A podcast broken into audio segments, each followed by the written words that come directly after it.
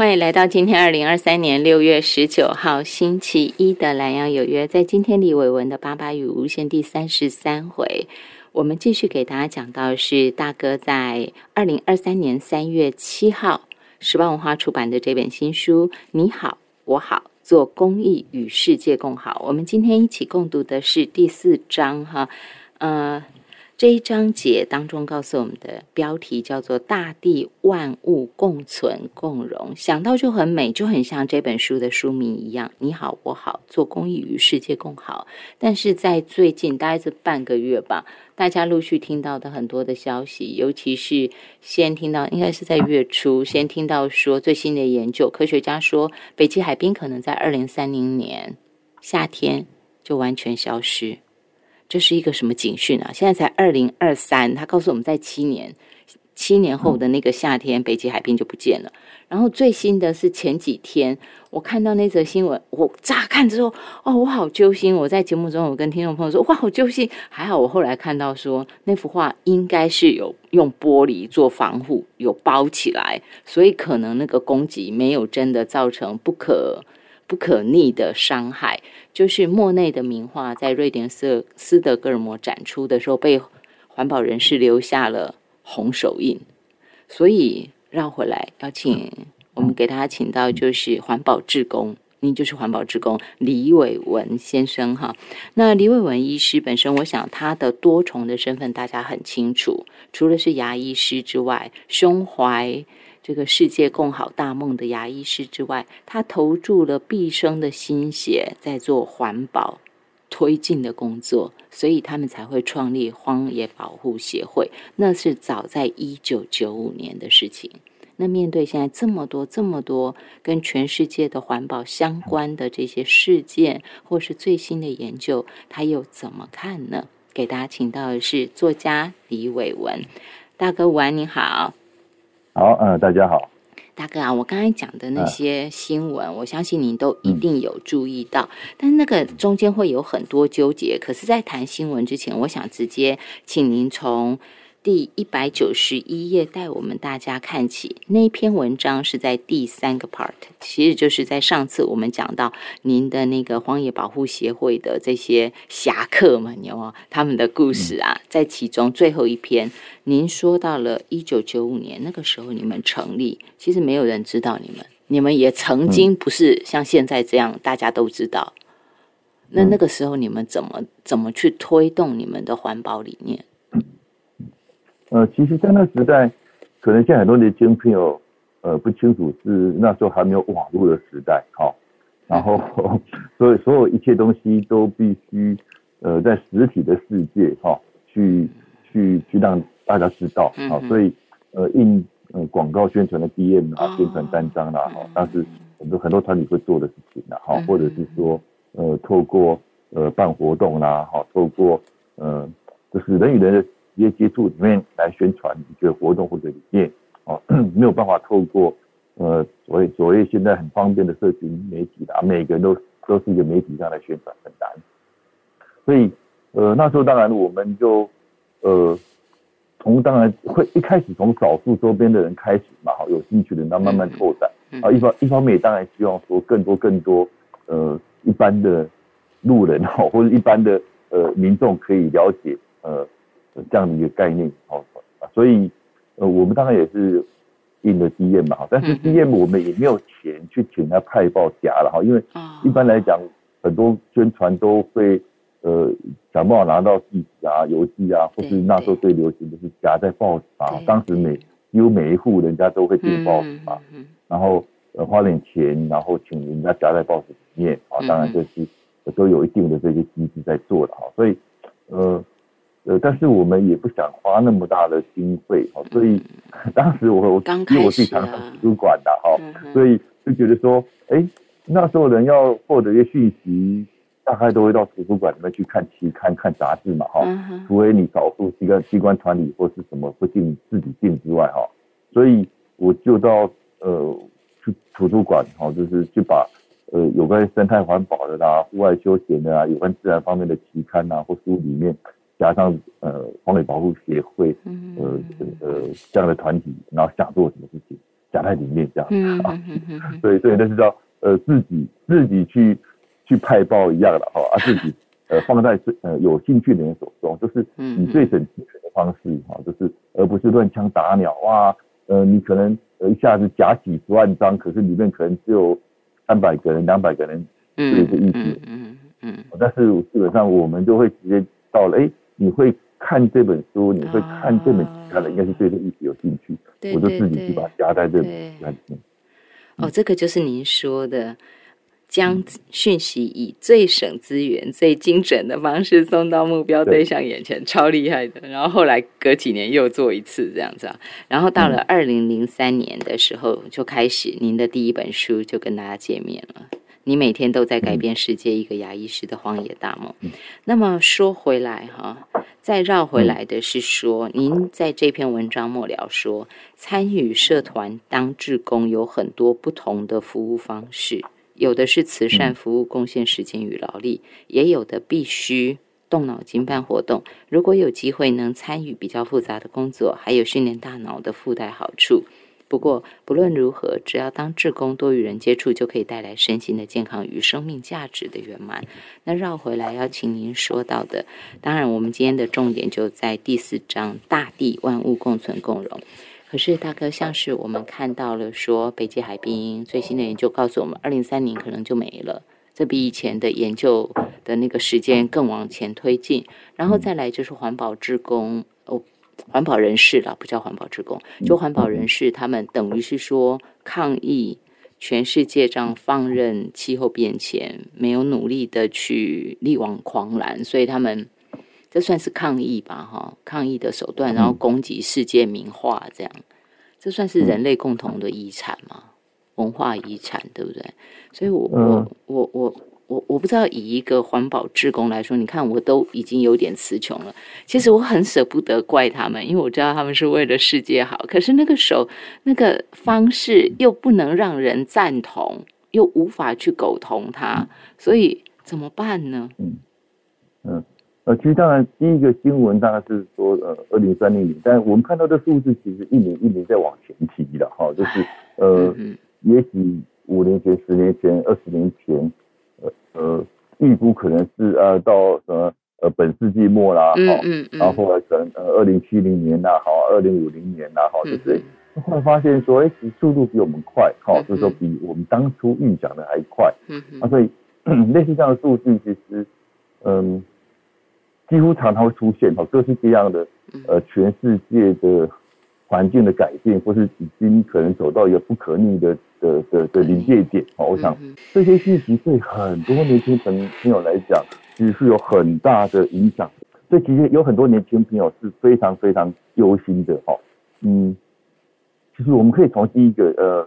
在一九九二年呃地球高峰会议上也是第第第一次哈，人类关注到这个全球的议题，好，就是全球气候变迁啊，生物多样性。嗯，那时候有一个十二岁的小女生哦，铃木色文，其实她。面对的全世界一百多个领导者，她讲的，呃，代表孩子所指控的，我觉得还算温和啊。她说：“你们不知道该如何填满臭氧层的破洞吗？你们不知道该如何才能够让濒临绝种的动物呃恢复嘛？哈，复活。你们也不知道该如何再制造呃把沙漠变成森林。如果不知道该如何回复，那请别继续再破坏下去。好，这是当时一个很出名的呃十二分钟的演讲。哈，然后。隔了三十多年，二零一九年哈，也也就是在呃疫情之前，那个瑞典的环保少女是呃那时候她在也是十几岁哈，桑伯格，然后她她也是对着呃她在联呃联合国的气候会议里面对着各国领导者，她的语气就非常非常的呃算是激烈吧哈，对，他说有人正在受苦，有人正在死去，生态系统正在崩坏当中。我们身处在一个大规模灭绝之初，你们所说所讨论的却只有钱和不切实际的永恒经济发展，你们凭什么？那他虽然被骂到，但是他说的是真话。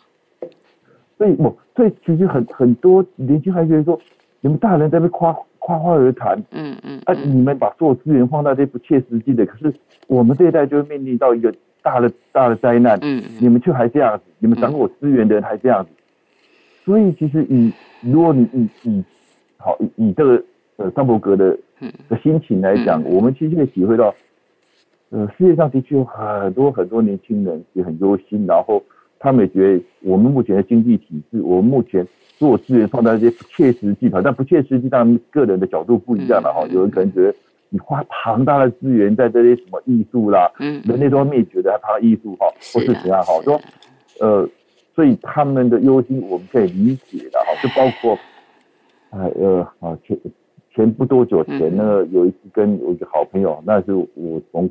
高中的好朋友一直到现在一直都有联络，啊，他的小孩子也是从出生我们一直看着他长大的，嗯哼哼，他大学时候到呃是读美国的呃耶鲁大学，哦，哦，能够申请到美国耶鲁大学部是很难的哈。嗯那读完大学之后，他又去，他现在是在呃牛津读博士学位吧。哦，可是他嗯。不久前却跟他跟他的家人好跟他说，呃，他的他他不想结婚也不生小孩，嗯。好因因为他说地球已经太多人了，地球已经在，他说生孩子是对孩子不公平，啊，因为不能把孩子生在一个这么糟糕的世界上面。对哦啊对对，然后他会有这样想法，当然也是他他在耶鲁的教授们啊、同学们都有这样的氛围，有这样的呃忧心啊，嗯就是说呃人他们可能认为说呃人人类资源过了这个这个这个这个临界点了，呃已经不可逆了，嗯。灾难是必然的，好、所以他不需要再增加呃这个为就是增加孩子受苦就到我这一代就对了，对不对？受苦就到我这一代，不用再到后面去了。对，然后或者是说地球资源已经太糟糕了，然后你你生的孩子其实他就要面对目前痛苦的状态，不需要的，然后就就不要，所以这让我很感慨哈，说这么优秀的孩子，这么优秀，这这个从小这么优秀，然后家长投入那么多资源，好栽培，可是他们却摆明了我不婚不养当然，当然我我们这一代当然知道，呃，我们也很努力在在保护环境，我们也很努力的去呃面对这样子哈呃气候变迁的关注哈，可是孩子的感受是跟的跟我们不太一样嗯嗯嗯嗯啊，所以你你从这角度来讲，当然我们不赞同你刚刚提的那个那那两个那个女生女孩子的、的行为哈，是但是他们的心情我们大概可以理解哈。嗯对嗯可是这样怎么办？因为就是这是我第一次拿这个来说，但是这种事情其实已经不是第一次了。那嗯就是那一种揪心的感觉，觉得好像已经跟世界赛跑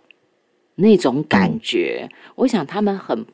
他们应该就是很急切的想要替所谓的弱势发声啊，就像是我在一二年，二零一二的时候，那时候在奈洛比大学。然后我碰到他们奈洛比大学的那个教授，他们是当地人，那一位是当地人哈，呃，嗯然后他就说，为什么大家制造暖化是他们在承受？因为他们的国家其实实没有能力去面对嘛。那一旦譬如干旱不下雨啊，就死人啊。那时候刚好我是去是长雨季，所以没有下雨啊。刚好那一天下了一点点毛毛雨，我就说你们都这个时间下雨吗？其实我只是哈拉乱聊啊。结果他们就说不是，是长雨季已经寂寞了，没有下过一滴雨。今天刚好下了一点点雨，一点点，真的就是那种毛毛雨啦，毛毛雨。我只是话题。结果他我就说啊，那长雨季没有下雨怎么办？那个回答就是那就死人啊，就这样一句就死人啊。然后我后来回台湾，时间短短的，然后我回台湾以后，我就都因为相关新闻很少，我一直到七八月，我看到是财经的新闻，嗯。财经的新闻就讲死了已经几百个了，缺粮嘛，没有水可以灌溉嘛，就缺粮就死人，真的就是他们讲的啊，就死人啊。可是那一年我我后来回来，我查我台湾的资料不会跟那个世界各国的资料在一起嘛？结果我看到一份二零零八年的那个碳排放量的那个资料，二零一二我看到的是全世界的那个排比是二零零八的，就讲到说欧洲跟日本人均碳排放量大概十二十二公吨多，然后澳洲跟美国二十几公吨。那大陆五公吨多，都人均啊哈。那欧洲很多国家大概都一公吨，甚至于是一公吨以下。我看到那个数字，人很胆怯啊！我就想说啊，超开啊，超开！我就是他们那一他们口中的凶手，有没有？因为可是我心里还想，台湾应该不会很严重。虽然我们我们一定比他多，但是不会多太多吧？然后我去查，因为只有环保环保署的资料，二零一二年那一年，我们也是十几公吨人均。嗯。所以那种自己就是那个不公平、不正义的掠夺者的那种心情，嗯，对，好深刻。我才意识到，原来我就是那那个 加害者之一。对啊，对。所以大哥，这种情况，那是因为我想桑伯格他们讲出来就很像当地人的那种很受苦的人，他们讲的话。那这几年，其实，在欧洲、在大陆也都出现那种极端气候、强降雨，然后。其实也是死伤无数嘛，大哥。可是为什么大家真的都没有具体作为呢？是您讲到的那个经济的这个机制造成的吗？您的这个第一篇文章就讲到为什么环保团体反对经济全球化，跟这个有关吗？当然啦，呃，当然是有关哈，因为呃，因呃，全球化有很多面向哈，当然。呃，我我们环保团体一般比较呃反对的是说，呃，没有管制的经济全球化，好，嗯，然后因为全球化当然带来很多好多好处，啊，全球化当然也也也让很多呃地方脱呃很多呃地方的民众脱离贫穷，啊，或是带来资讯带来生活的便利，我想这些好处当然很多，但是基本上呃所谓没有管制呃自由经济或经济全球化。它其实，呃，当然，好好处就是东西越来越便宜嘛，哈，因为所谓以全地球为尺度，啊，因为以全地球为尺度，把当当做单一市场，啊，所以，呃，全球化的意思就是以前每个每个国家都有自己的呃关税障碍嘛，对不对？哈，我为了保护我的什么产业，对，所以呃，我就嗯，同样产业要进来，我就扣你高关税，哈。我要保护我什么东西，所以呃，都所以你要一个东西要输出到另外一个国家，哈，呃，基本上是困难的，哈。那困难除了关税之外，以前可能还有运输啦，哈，成本啊，各式各样的哈机制，哈，其实没那么方便啊。但是推经过了几十年的努力推动之后，在经济情况大概就是它打破，它让所有物品的流动没有管制，人口的流动没有管制，金钱的流动没有管。好，让全地球变成一个单一的市场，这个市场因大家可以自由的呃买卖，自由的好的。那所以好以这样来讲说好，今天我一个东西我呃最有效率好，比如说今天我我这个国家我生产电脑呃成本很高，我都不要生产电脑，我让台湾来生产，台湾生产电脑最便宜，所以全世界要用电脑就来跟我买就好了啊，类似这样。然后呢，巴西。地很大，他种那个大豆、玉米，呃，成本很低啊。他们可能是用直升机去去撒撒撒农药的哦。呃，每个农场可能几万公顷，啊啊，所以它的成本很低。所以巴西都说，呃呃，全世界你们不要再种大豆了，你们要种大豆跟我买就好了。嗯嗯。啊，台湾种大豆很贵，呃呃，所以我们都不要种大豆了，我们就跟他买药。啊，这叫全球化，就说。哪一个国家生产什么东西最有效率，然后它就可以很方便的运到全世界各国，嗯，啊，就到以，就到所谓单一市场的呃的概念嘛，哈，是，但是，但但是单一市场有一个很大麻烦，就是以前所谓部落经济，哈，呃，就是部落经济就是每个地方只能自己自给自足，啊，你你不太能够跟别的地方买东西嘛，哈，就是。在以前来讲，就关税障碍啦，运输很不方便啦，成本很高啊，所以，好，所以部落经济的时候，我们就可以很敏锐的感受到周边，呃呃，自然资源跟人的关系，我们就会让它可以有序可以利用。嗯嗯。好，我举个例子来讲，好，呃，这个例子可能呃，大家可能比较容易体会。今天好，假如台湾好，我们吃的鱼，我们只能从台湾四周来自己捕。嗯，好，我们不能从国外买鱼，好，啊，假如是这样，好，是，然后呢，所以今天如果，呃，我们是海，我们台湾四周的海洋的鱼被我们捕的越来越少，嗯，哦，鱼就会越来越贵嘛。对，哦，哦，啊，呃啊，鱼鱼越来越贵呢，我们就谨慎的吃，哦，量就会控制，以量制价对，，然后鱼就会慢慢增加，适量，啊，慢慢嗯增加，哎，鱼又变便宜了。哦，啊，对所以换句话说，对所有的区域都是东西少了就变贵，嗯，哦嗯，变贵了之后，大家谨慎的使用之后，哎东西慢慢多了，又会变便宜下来，对对，啊啊，就会变成一个一个一个波浪状的循环嘛，对不对？嗯哼哼，啊，所有东西会处在一个平衡动动态的平衡当中对，哦。但今天如果可以很快速的全球化进口，然后哈，因为台湾捕不到鱼鱼很贵，我们从哦，国外还很多鱼的地方哦进口过来，对对对，哦，嗯然后我们可以把台湾的鱼都捕完都没关系，因为从国外进口嘛，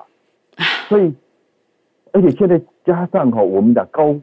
高度的科技跟技术啊，比如我比如我举个例子来讲，今天如果我呃，你今天一个渔夫，嗯，你捕一条鱼啊不，你一天工作所得，你只能捕好一百公斤好了。可是你如果要，你如果要两千块才可以过生活的话，你这一百公斤每公斤要卖多少钱？二十块嘛，对不对？嗯你你要赚到两千块，对不对？嗯好，嗯嗯，好。但是像，但是假如你还附近捕不到鱼了，然后你你捕到你只能捕一百公斤，嗯，好，然后不不不捕呃就捕到五十公斤，本来捕越来越像捕五十公斤，嗯，然后你要两千块过生活，所以你一公斤要卖多少？就卖四十块嘛，对不对对？变贵嘛。对，啊，所以我刚刚讲提到嘛，为什么会变贵的原因是说，我我工作一天，好捕了一天鱼，只能捕到这么多，可是我一定要卖到多少钱才可以生活，对，所以我就必须卖更贵好，对，可是当国外可以进口的时候，好，我还是捕到五十公斤而已。我本来想卖四十块钱，可是外国进口过来还是卖二十块钱，那我怎么办呢？我也只能同样的鱼啊，所以我也只样也也只能卖二十块钱嘛。可是我没办法过生活啊，没办法过生活，我可能只好第一个是我花更多时间去捕鱼，还是想办法捕。本来是一一一天捕鱼五个小时，我现在一天捕鱼十个小时，我还是捕到一百公斤，嗯卖二十块钱，然后那可以过生活。哦，或者我就想办法跟别人借钱，我就盖更大艘的船，用更先进的设备，嗯然后一样捕到够多的船够多的鱼，好、我才能过生活。啊，要么我没我借不到钱，我也没有那么那么多体力，我我我能够去捕那么久多久那么久的鱼。那第三个选择就是我放弃捕鱼了，我去嗯工厂工作好了，嗯嗯嗯嗯，啊，我的产业就不要了，对对。啊，所以从国外进口就好。啊，所以全球化大概就会有这几种模式嘛，哈，嗯。一个是没有能力、没有没有资本的人，就只能花更多时间去工作赚钱啊，然后勉强糊口，啊，不然的话就是跟人家借钱，拥有一样的资本，然后想办法把它变成一个跟可以跟国外竞争的大企业，嗯哼要么就完全放弃这产业，大概就有这三条路。好，所以重点是全球化之后，你今天我一一般民众感受不到我们台湾附近没有鱼了，因为只要地球上还有某个地方有鱼，鱼就还是一样的便宜，因为全球化的高度竞争。嗯嗯嗯，对，就你卖贵不可能啊，因为就有一些企业它可以用更有效率的方式去去买买找到鱼，买到鱼，然后卖跟你便宜啊，所以高度竞争东西都贵不起来嘛。哦所以嗯所以为什么这些年的东西都越来越便宜？嗯就是因为高度竞争，然后让效率变好。当然这样啊，但是东西便宜，我们就不会珍惜它嘛。嗯你今天假如一个好一个包包十万块钱，我们就好好珍惜；一个包包一百块钱，我们就会用坏就扔掉嘛。对对可是不管是一百块钱或十万块钱，做成同样大小的包包，同样材质的包包，只是一个是名牌，一个是没有名牌杂牌，嗯嗯然后我们对它态度都不一样啊。对。可是可是问题是，这些耗耗消耗的自然资源是一模一样多的，对，所以我们人很容易被价格来左左右。嗯。东西便宜我们就乱用，东西贵我们就珍惜使用。可是全球化最大特征的东西越来越便宜，因为高度竞争，因为以全地球为尺度来来掠掠夺资源，加上一下科技的帮忙，所以哦，这鱼鱼的例子，嗯，当全地球还有鱼的时候，鱼就贵不起来。可能很多地方捕不到鱼的，没有关系，地球上只要好的地方有捕鱼，就有大船过去捕捕完，很有效率的运到全世界各个地方去，直到鱼灭绝之前才会贵，然后就灭绝掉了，都来不及。等真的知道都来不及的意思。对，不，以前部落经济是我这个区域可以啊，我只能靠这个，所以我就会珍惜使用到，就会不断的一个一个一个永续利用嘛，对不对？对。但是现在。很多地方就会被消耗掉啊，反正没关系，我我没有跟国外买就好了，哦啊，反正一定会有人要卖我的，哦啊，所以除非整个地球东西都没有之前，才忽然变贵，然后就没有了，全地球做掉，什么东西都因为真的没有了。对，全句话是这样子。以前是好，台湾没有的，哦不，台湾不会完全没有，因为船没有就死掉了嘛，对？所以它还会珍惜使用，想办法把它用。啊，每个每个每个区域每个区都会有自己的一个完整的体系可以用。嗯嗯。这个体系真的受到天灾，受到什么东西，呃，只有一个小局部破坏。嗯。所以目前地球是全地球的一个市场，所以这市场一有问题，全地球就毁了。所以大哥这样子到底要怎样？从这个经济的全球化。这个东西，即便是说遭逢疫情，其实，在疫情期间也有一个很大的检讨声浪，因为你看到了，就是整个的运输都受到很大的冲击跟挑战，一度大家认为说，哎，会不会就这样全球化就崩解，还是怎么样？但是一过，还是又回来了。这个所谓您刚刚讲的哈，以全以那个地球以全球为尺度掠夺地球资源，这个模式显然大家用的很顺，但是是不是也就是因为这个全球化造成现在的这个暖化，这个刹车完全踩不住？是啊，是啊，这这这个是目前我们觉得，呃，就这这二三十年来我们关心这一起里面，其实呃。常常我有时候在写文章，最后结论都是说，我们一边要行动，一边要祈祷，啊，嗯，啊，其实这句话是悲观的，哈，就是为什么要祈祷？因为我们需要奇迹嘛，对不对？啊，对吧？所以，所以我以前写东西说，我们要一边努力行动，一边要祈祷。其实这句话是悲观，祈祷的目的是我们只有盼望奇迹才能改变嘛。因为我们所看到的是一个经济体系很难，哦，好吧，就是全球化经济就像是一列失控的火车往前冲。嗯嗯嗯。我们知道，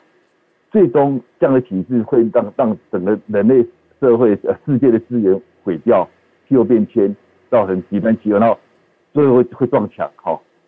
可是我们民都知道，大家都知道，可是你这个国家。现在就要跳下这这一列火车，你现在跳下来马上就死掉了。你如果拒绝全球化，你马上就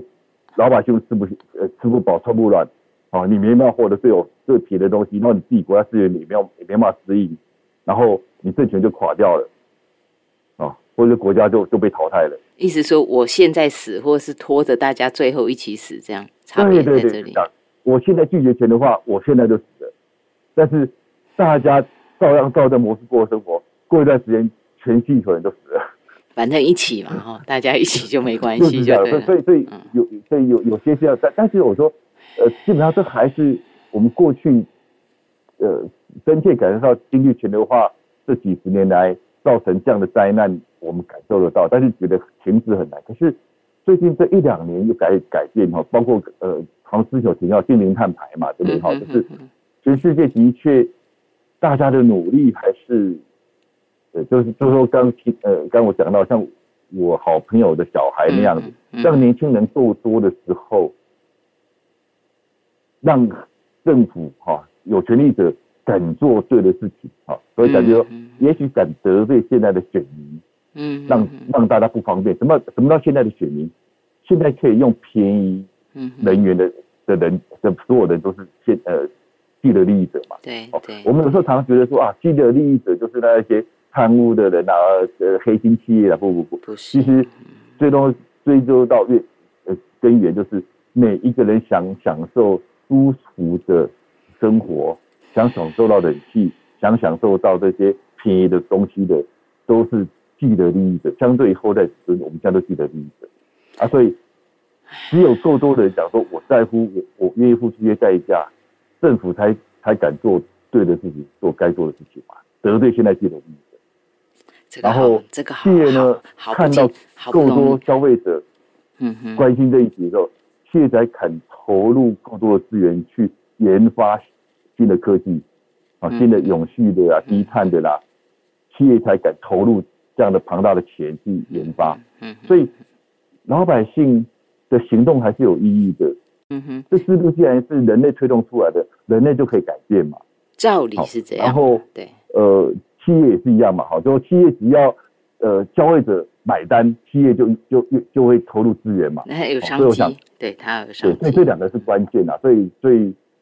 呃，目前有看到希望。好，目前基本上就是呃很多国家的确呃，包括很多企业开始说要进零碳排嘛。好，所以。呃，也许我们对自然啊，包括循环社会嘛，哈，所以现在现在全世界也在做那个循环经济啊，这东西反复在利用嘛，嗯哼，哦，所以这些都是我们对自然资源的呃减缓的，好是善加利用啊，同时也能够对气候变迁的问题减缓，然后以时间换取空间，好，就说以时间呃拉长一点，也许我们研发出更好的科技、更好的方式，呃来来改变，好，呃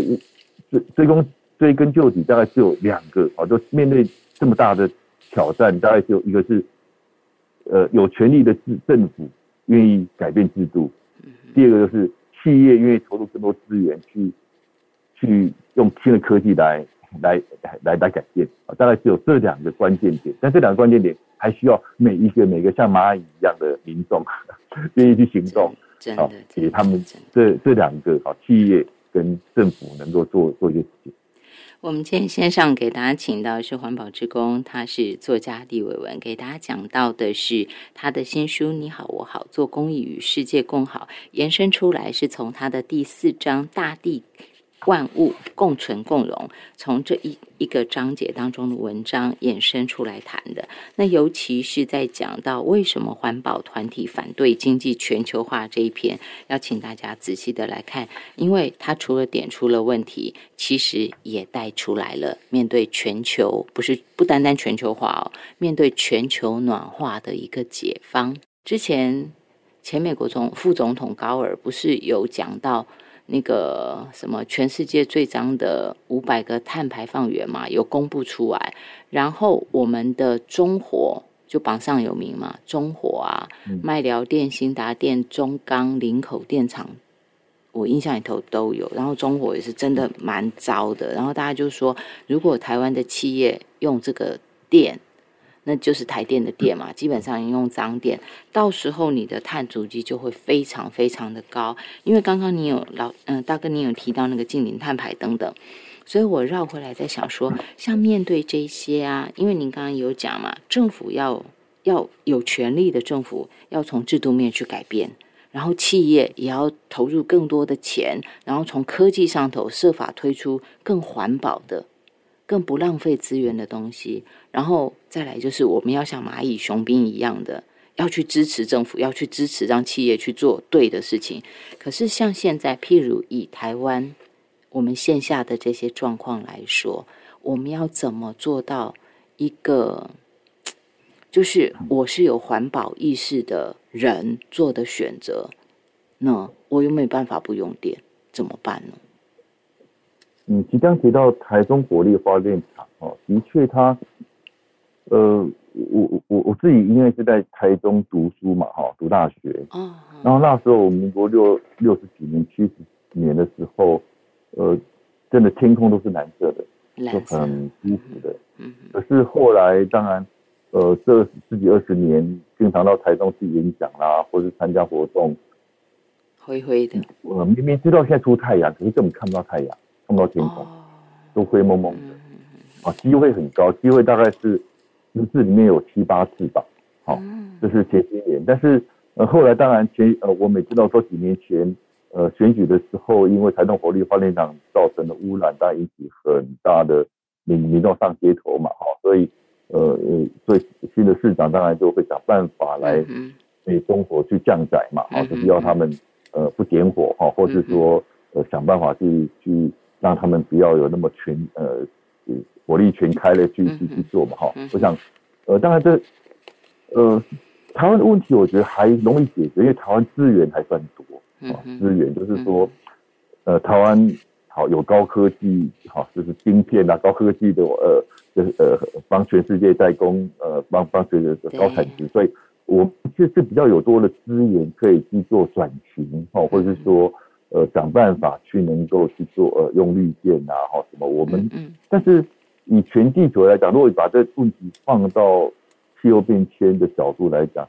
很多国家是没有这么多资源的，嗯，他们势必必须用这些最便宜的能源，哦，就是燃煤、燃烧煤炭，来让老百姓过生活，哦，或让国家可以有点外汇，嗯哼，哦，来生产，哦，这些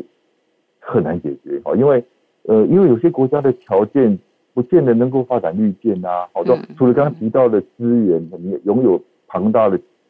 外汇、金钱投资。才可能转型成绿电嘛，哈，一开始，嗯，然后很多国家第一个没的资源，第二个有些根本没有足够的条件呐，它可能没有风，它可能没有足够的太阳，哈，它说没有足够的场场域，哈，呃，有些国就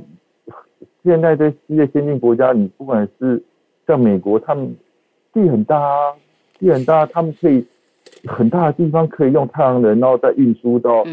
发电，再运输到改变成绿氢和氢气，然后再改变都是可以的。他们有足够多的场域空间，足够多的科技，足够的资源。你要转型成净零碳排是容易的，可是很多国家都根本没这条件，那怎么办？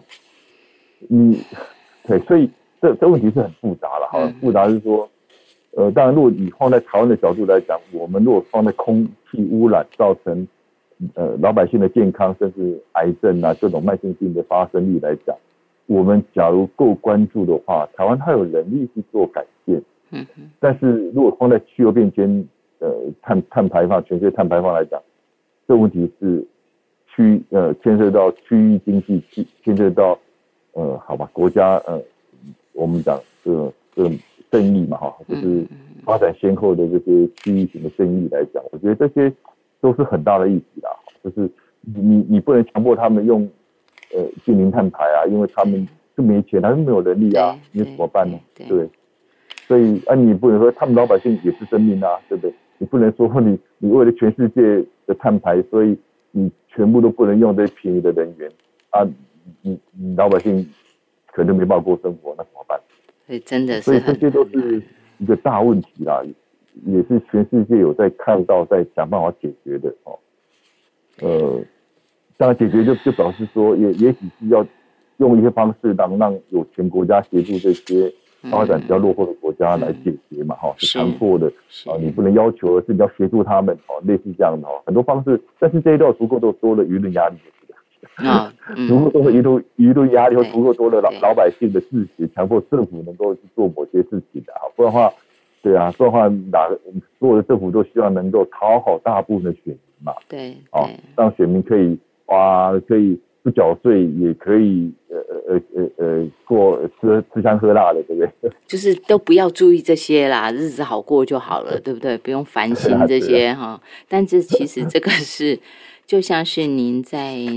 为什么环保团体反对经济全球化这一篇？你跟 A B 宝讲话嘛，哈？那你们的对话结束前，你就说，嗯，我一边想着改变目前经济全球化真正阻碍的力量，或许就是我们自己，就是我们习以为常的生活方式，是我们内心的贪婪，为了物质享受舍不得改变生活方式，是我们的懒惰，只想超捷径、抢短线，找最容易的路走。是我们偏狭的心，无法弯下腰倾听大地的心，倾听别人的心，不愿更宽容、更柔软的看待所有不同的意见。但是哦，你说的都对，但我怎么做到生活中？我举一个例子哈，那是您在一样是这个 part 第四章里面提到的，守护都市里的自然栖地。B 宝直接问你。比宝说：“爸爸，你长期以来一直鼓励民众多接近大自然，可是又反对大家退休后搬到乡下，这会不会很矛盾啊？”对我就想从生活层面请您来说。那好啊，那我应该要改变，对不对？那我就会想说：好，我多接近乡下，比较自然啊。那为什么您会说不好呢？嗯，当然，第一个是台湾的环境的特色哦，就是呃，基本上。台湾山很多，然后呃人口又多，嗯哼，所以接近大自然那是人内心的渴望，接近大自然当然很多好处，这是没有话讲。可是对当每个有能力的人退休之后，就调到乡下，然后买片山坡地，然后盖别墅，好、那呃基本上呃有水土水土保持的问题，嗯，有农地减少的问题，对啊，当然这也是国家安全的问题。对，啊，所以所以说把很很好的农田嗯变成一间间的度假的水泥房子，多可惜啊！所以对有些时候觉得说，呃，你如果真的要接近大自然，基本上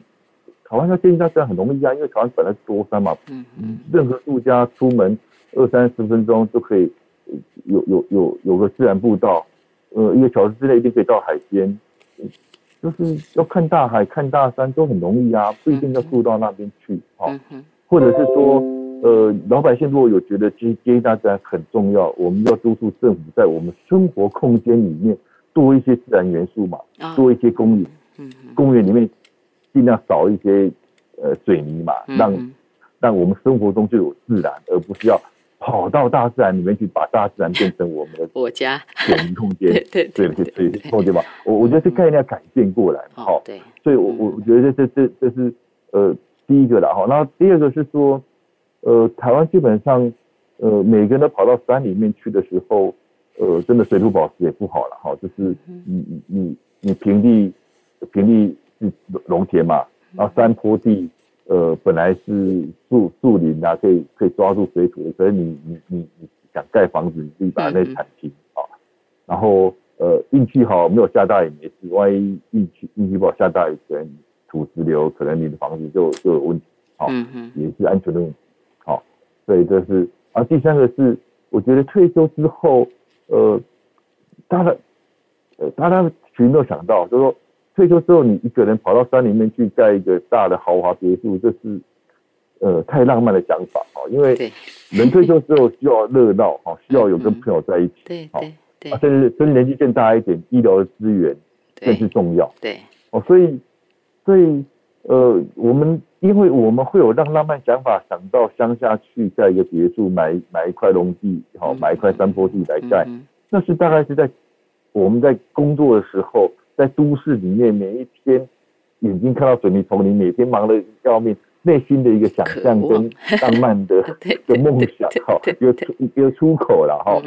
可是当你把这个浪漫的想象，就是在压力之下的一个浪漫的想象。真的有时间，然后退休拿了有有钱要做的时候，其实这一段时间是很短的的哈。就你可能第一个是你才发现那个梦想，呃，变成现实是是是不是那么浪漫的哈？嗯。你可能就是蚊虫很多哈嗯，你可你可能呃呃呃呃呃花很多劳力去去去去去处理这些呃生活的杂事哈。嗯然后呃，你可能呃偶尔邀请朋友来的时候，你要打扫半天，那朋友走了，你又一个人在面对那那么的要大空间要去整理，哦，对，然后即便这样时时间也去小算哦，等你到等到你七十几岁，体力渐渐变差，你可能要看病啊、生病啊、看医生啊对、慢性病啊，要拿药干嘛的，你就很不方便，嗯哼。所以最后可能你必须还是必须回到都市里面，嗯。啊，因为你就医的的的关系，因为你体力关系需要比较容易跟跟街坊邻居碰面的时候。嗯哼，所以你在乡下干的东西就就荒废掉了，啊，把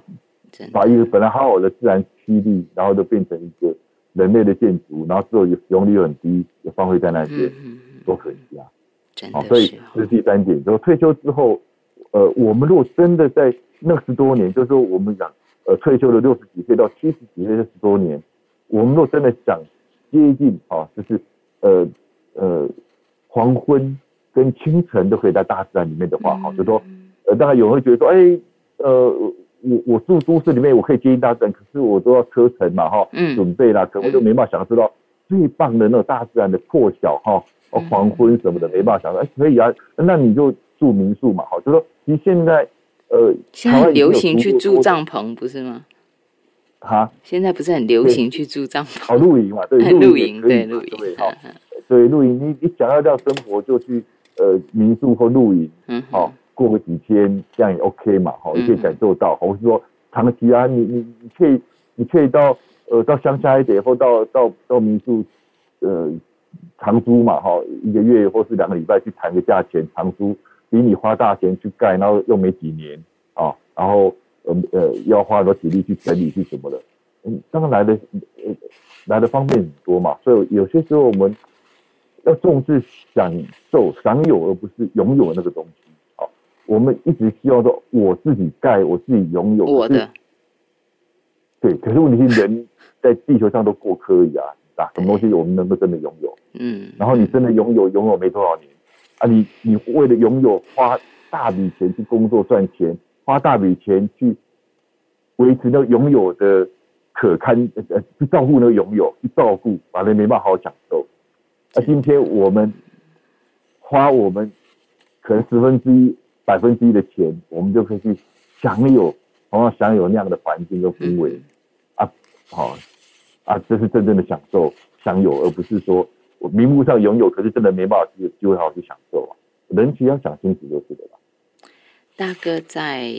这个最倒数第二篇。倒数第二篇，晚上太亮就看不见天上的星星。您您您说，我们拥有的越少，反而会得到更多。当我们关掉灯，才能看到一整个星空。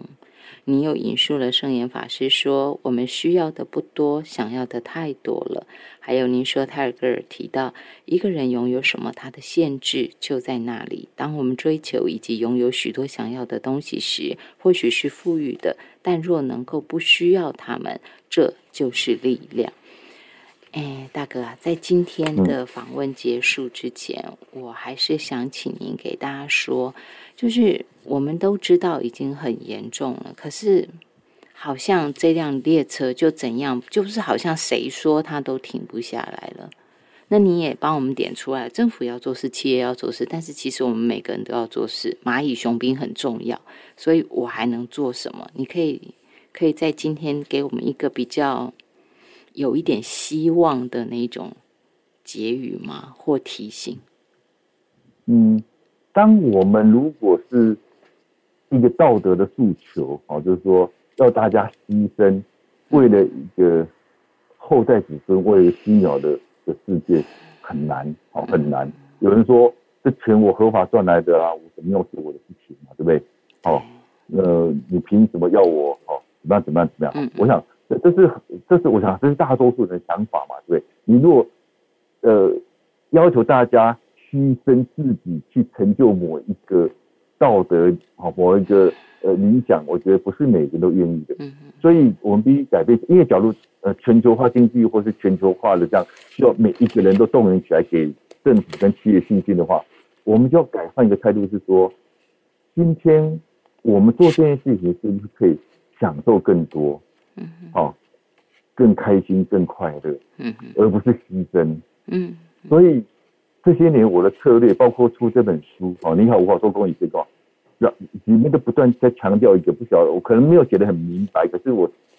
每一篇文章尽可能都想说，其实我们包括你刚刚引用的这个，呃，把灯关掉就拥有一片星空，嗯也大概在在讲这个概念，说我们今天，